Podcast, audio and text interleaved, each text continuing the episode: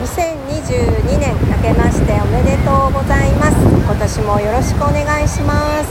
え今日はですねえスマトラ島の海からお届けしております。皆さん波の音は聞こえてますでしょうか？なんかせっかくなのでね皆さんに波の音を届けたいなと思って、えー、海の中から 海の中、えー、半分足浸かりながら収録をしております、えー、去年の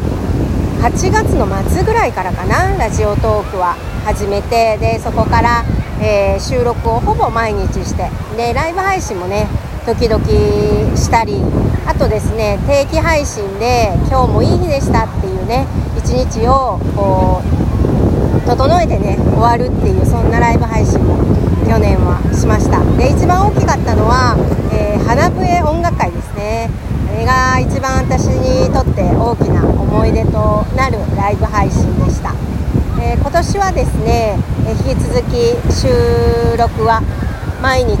えー、予定をしていて、え時々ねライブ配信もしようかなと思ってます、え去年ほどね頻度は高くないと思うんですけど、